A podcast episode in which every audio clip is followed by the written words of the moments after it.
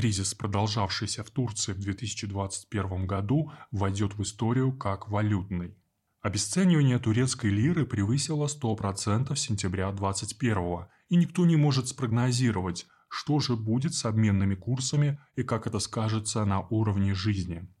Происходящее в экономике все чаще называют безумием.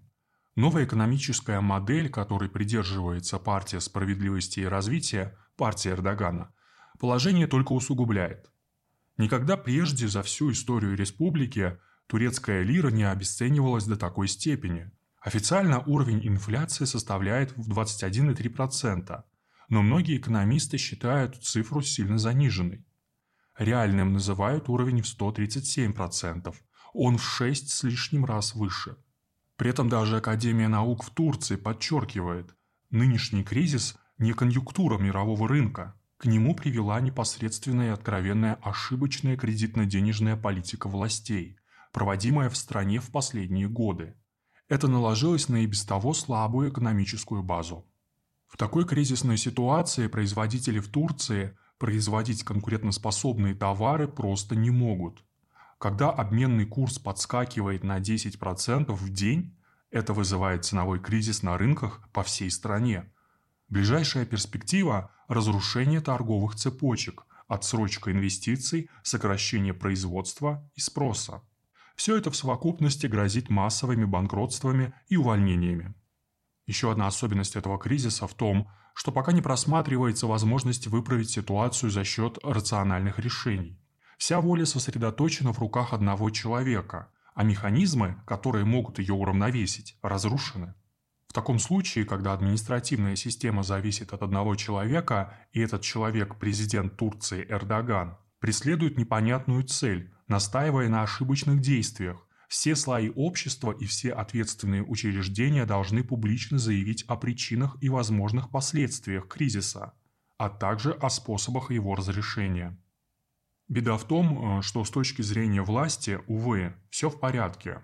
Есть лишь незначительные проблемы, плюс внешние силы, которые посредством манипуляций пытаются поставить Турцию на колени, но правительство и президент ведут против них экономическую освободительную войну.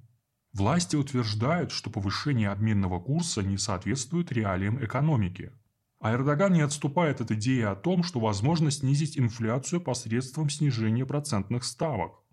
Президент категорически не согласен с теми, кто называет нынешнюю ситуацию в экономике результатом его, Эрдогана, решений и продолжает утверждать, что Турция стала местом, где определенные силы разыгрывают определенные игры – Мол, пусть не надеются, страна в короткий срок выйдет из трудностей и станет еще сильней.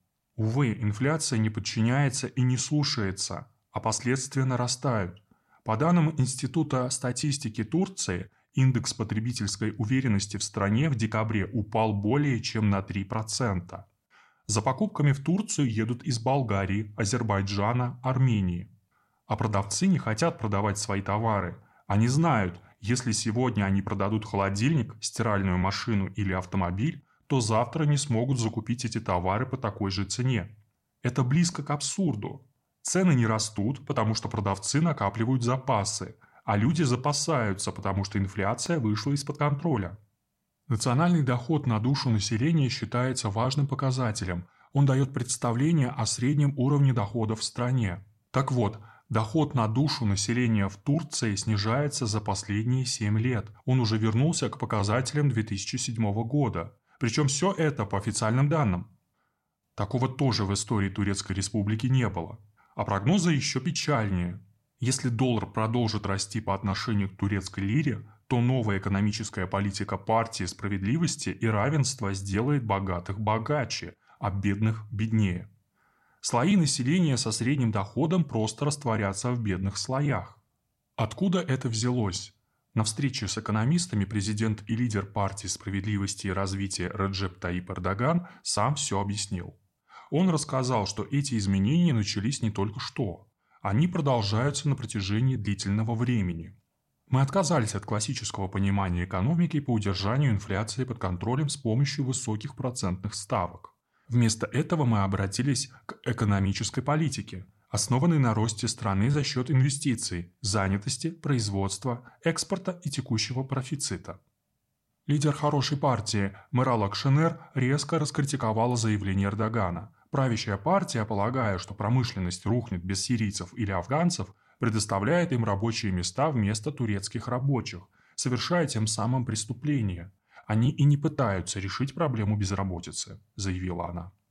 Более 50% населения, по данным Института статистики Турции, уже работает на условиях минимальной заработной платы.